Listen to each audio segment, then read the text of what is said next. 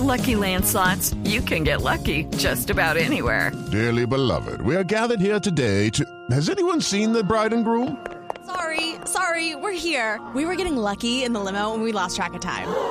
No, Lucky Land Casino, with cash prizes that add up quicker than a guest registry. In that case, I pronounce you lucky.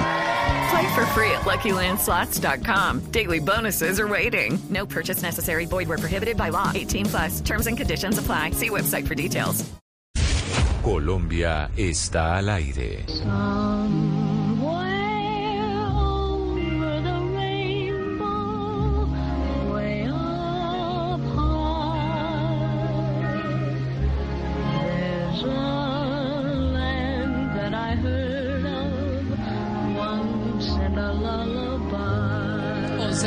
Mañana, 15 minutos. Le quitaron la batuta de la música, don Gonzalo Lázaro, y hoy usted que está de cumpleaños, y la tomó doña Claudia Palacios, y quiero preguntarle por qué estamos oyendo esta canción del mago. Esta es del mago de Oz, ¿no? Sí, esta canción es del Mago de Oz. Sí, esta canción es del mago de Oz, Claudia, pero ¿por qué estamos escuchando esta canción? Porque es una de las canciones favoritas del siguiente personaje que tenemos, que es un personaje a quien Camila le vamos a hacer un homenaje porque el nombre de Colombia está en muchos lugares del mundo a través de su obra, de su arte, muy bien representado. Eh, ¿Adivine quién es?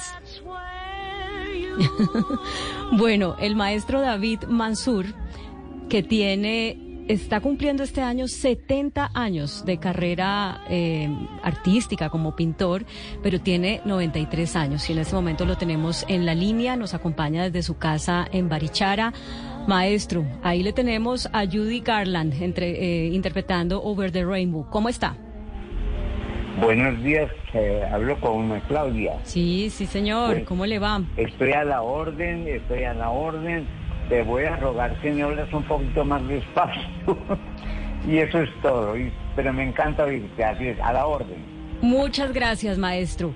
Bueno, pues queremos saludarlo porque este año es un año muy importante para usted. Son 70 años en los que ha trabajado incansablemente como artista, como pintor y, queremos eso, que nos cuente cómo ha logrado mantenerse 70 años vigente y con esa vitalidad que lo lleva a seguir trabajando a sus 93 años.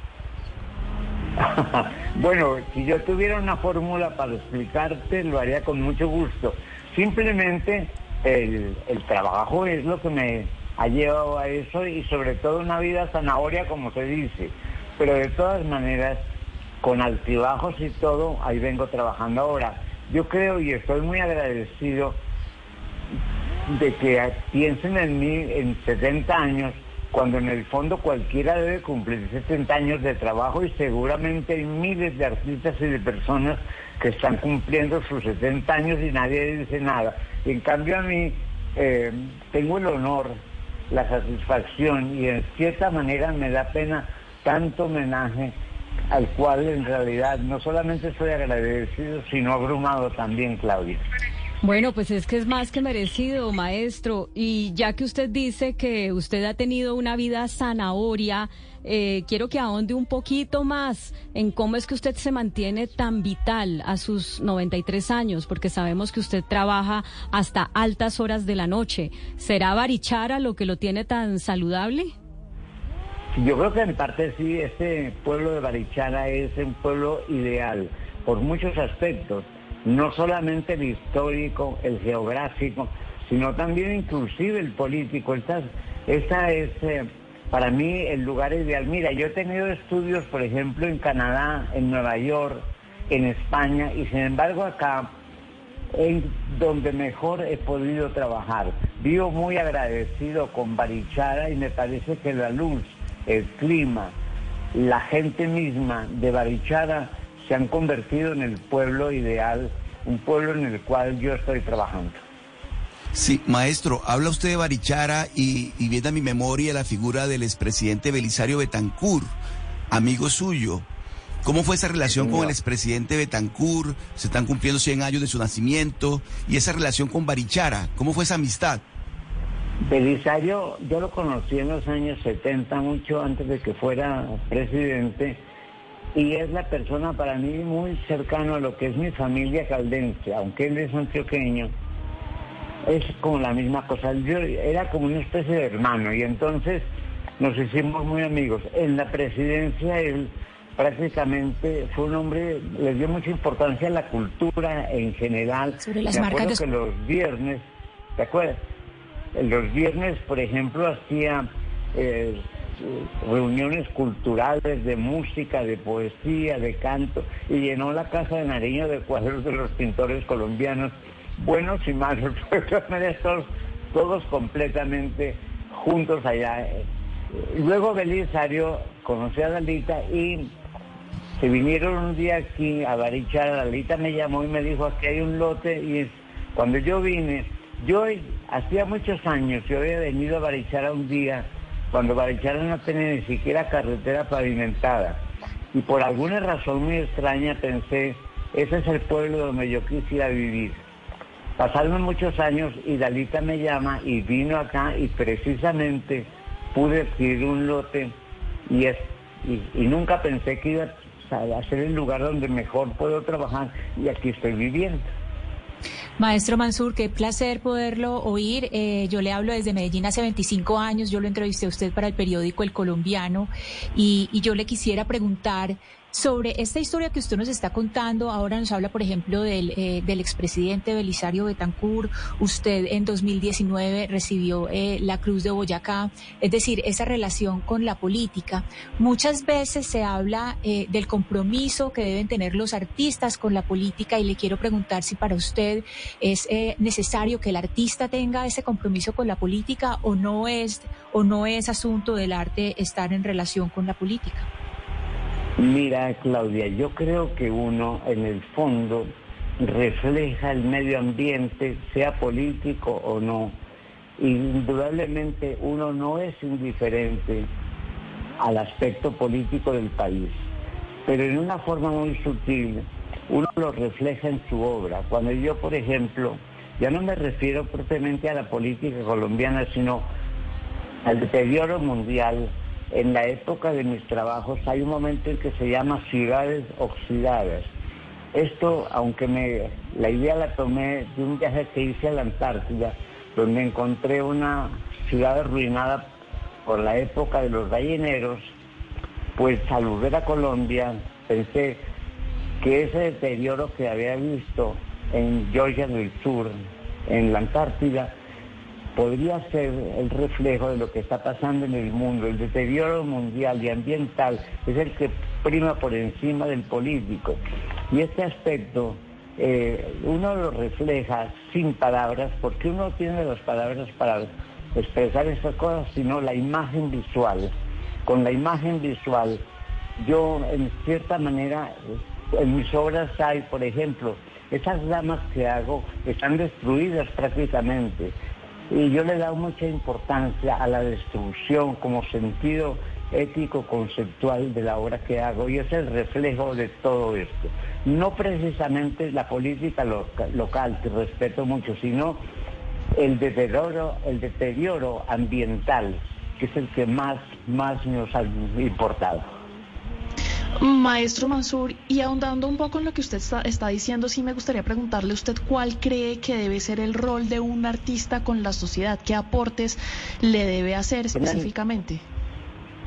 Yo creo que el, el rol de un artista en el fondo es ante todo su obra. En el mundo del arte hay una parte muy intimista, eh, muy interiorista, en Sí, donde uno piensa es que el mundo es uno solo. Eso es absolutamente equivocado. Pero en el fondo también hacer panfletos con la obra de uno, no, ese no es el camino, ni, ni políticos, ni ambientales, ni nada. Simplemente hay una cosa subjetiva que se intuye en, en cualquier cosa. Por ejemplo, hay una tendencia en el arte contemporáneo a las metáforas y a los símbolos. Eso me parece perfecto y se está diciendo mucho sobre el deterioro, sobre los problemas. Yo desde que, yo a mi edad, que ya voy camino a los 100 años, me pongo a pensar que yo desde que nací no conozco sino guerras, por ejemplo. Eh, la guerra mundial, la, guerra civil española. vengo a Colombia el 9 de abril y a partir de ahí todas esas cantidades de problemas que, que tenemos eh, políticos y ambientales, todo esto no se pone en palabras, sino se pone en imágenes. Maestro, escuchándolo, Okay, round two. Name something that's not boring. laundry? Ooh, a book club. Computer solitaire, huh? Ah, sorry, we were looking for Chumba Casino. That's right. ChumbaCasino.com has over 100 casino style games. Join today and play for free for your chance to redeem some serious prizes. ChumbaCasino.com. No purchase necessary. Void where prohibited by law. 18 plus terms and conditions apply. See website for details. me pregunto, ¿usted de dónde se siente? ¿Cuál es su gentilicio? Porque, a ver, contémosle a la audiencia que de pronto no está familiarizada. Usted nació en Neira Caldas, pero luego vivió en Guinea Ecuatorial, en Islas Canarias, en Nueva York, en Bogotá, eh, está en Barichara hace unos años. Entonces, ¿usted qué es? ¿Usted es caldense, es patiamarillo, como se les dice a los de Barichara? ¿Es, ¿Qué es? ¿De dónde se siente? Yo te, te confieso, y lo he dicho siempre, yo no tengo una identidad clara. Nací en un pueblo muy bello que quiero mucho que se llama Neira. Soy hijo de un inmigrante libanés y una madre colombiana de origen antioqueño, aunque es caldense. Esto hace, además, yo viví interno en colegios, nunca los veía, llegué al punto de pensar que yo no era de nadie. Y eso hoy en día me hace pensar que no tenía identidad. A este pueblo sí le debo el de sentirme persona precisamente por el reflejo que hay entre mis trabajos, entre mi obra. La identidad es muy importante, pues tienes razón. En el fondo, como dije alguna vez cuando yo era muy, muy, muy joven, eh, me preguntaron, ¿usted de quién es? Y dije, yo no sé de quién soy. Precisamente hoy en día sí sé quién soy, soy de Barichara. Maestro Mansur, eh, su obra tiene una serie eh, de imágenes que la hacen reconocible, es decir, el- sus caballos, las moscas, los laúds. Eh, ¿Usted de dónde saca, eh, digamos, ese, ese universo de iconografía que lo hace eh, reconocible y, y por qué, y por qué escogió esas imágenes? O esos Bueno, objetos, o esos que- animales. Hay que pensar en que, ante todo, el mundo de uno, como te dije anteriormente, es muy subjetivo en el sentido de que todo lo que uno ve se vuelve un micromundo. Por ejemplo, un caballo es un tema, una figura es un tema, una, una botella, un vaso es un tema, y eso uno se convierte y lo lleva al punto llamado ideal, que es cómo quisiera que uno fuera el caballo, cómo quisiera que, fuera la botella, cómo quisiera que fuera mentalmente un paisaje. Todo eso que aparentemente es una especie de distorsión, entre comillas, no es otra cosa que la expresión personal de un artista sobre los objetos temáticos que a la larga son menos importantes porque lo importante es la conceptualidad con que se realiza este trabajo.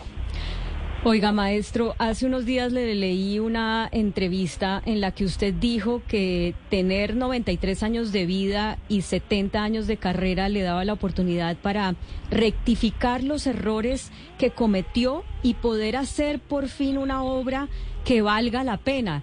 Y pues la verdad no sé ni cómo interpretar eso, porque o eso dice de usted que es un gran perfeccionista o nos manda un mensaje a los que somos un poquito más jóvenes de que uno pues nunca va a estar satisfecho con lo con lo que hace.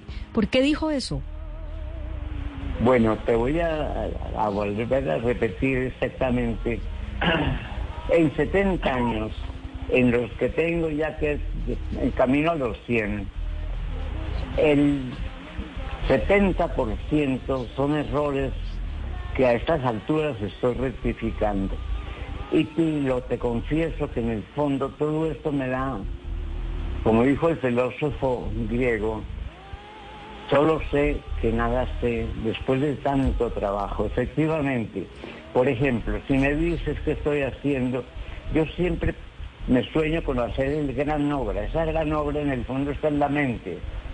Lo que va quedando son como que dice migajas de lo que estoy pensando. El pensamiento va mucho más alto de lo que uno hace. Generalmente, lo que uno piensa es superior a lo que uno hace. Y en este sentido, espero a estas alturas y que por suerte tengo y se lo doy, se le doy gracias a Dios una claridad mental muy grande para poder rectificar y hasta donde pueda dejar en el último cuadro aquella obra que siempre soñé. Bueno, pues es, es muy conmovedor oír eso porque realmente uno ve su obra y, y la siente perfecta. Maestro, quiero que oiga esto, por favor. land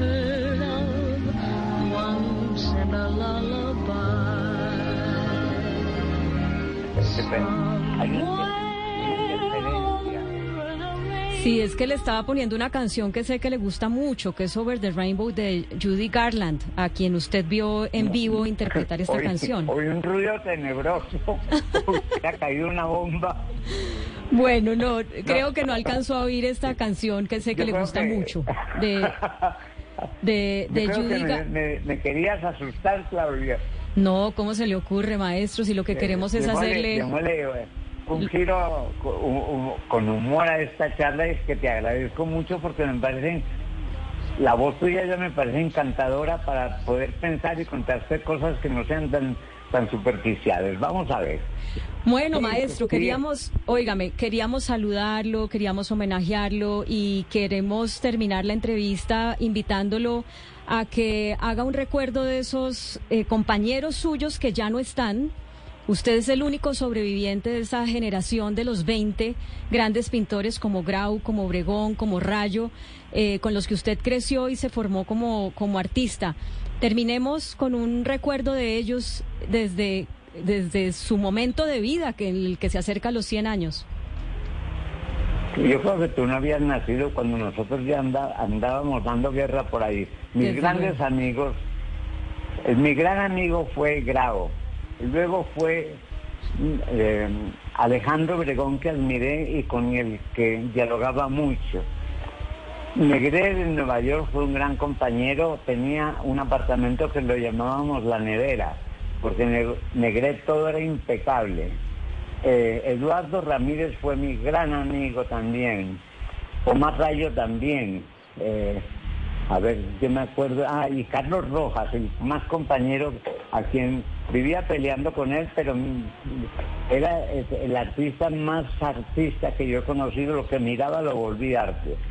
A mí lo que me da pena es yo vivir tan tranquilo aquí, vivo, y ellos ya se fueron de este mundo. Me da pena quedarme, así que pena, pero al mismo tiempo agradecimiento a Dios de que yo pueda seguir trabajando a esas alturas. Y qué rico que pueda seguir trabajando y vamos a esperar esa obra que usted tiene en su imaginación, que para usted es la obra perfecta, aunque ya nos ha dado mucha perfección Bueno, durante yo toda lo su que carrera. pasa es que también tengo que confesarte, eh, Claudia, hay una persona muy joven que se llama Felipe Achuri. Este Felipe es el motor que me hace trabajar en todo lo que estoy haciendo y está al pie mío todo el tiempo, eh, en- mientras trabajo, mientras hablo, mientras como, y fuera de eso, es pendiente de la obra y prácticamente tiene un criterio, por ser una generación mucho más joven, un criterio de una etapa que tal vez a mí, por la edad que tengo, se me escapa. Y es la gran ayuda y la gran, la gran mano derecha que tengo yo, se llama Felipe. Bueno, hay que seguir a Felipe Achuri en Instagram eh, porque ahí se ve cómo es de importante para él usted y para usted él. Maestro, muchas gracias por estos minutos en Mañanas Blue, que sean muchos años más y que sea mucha obra artística más. Gracias, Claudia querida, así espero. Y a todos ustedes les mando un fuerte abrazo. Muchas gracias. ¿Qué tal esa belleza, Ana Cristina? De muerte, Claudia. Le digo que es, además que el maestro Mansur es de los seres más bonitos toda la vida de los seres más bonitos que uno puede entrevistar. Y para que los oyentes sepan, tenemos a una leyenda viva. Acabamos de hablar con una leyenda viva porque él está a la altura eh, de Luis Caballero, de Débora Arango, de Beatriz González, maestros que han marcado la historia del arte colombiano y qué placer y qué orgullo haberlo tenido en el programa. Pues una hermosura, muchas gracias al maestro Mansur por tener estos minutos con nosotros. Don Gonzalo,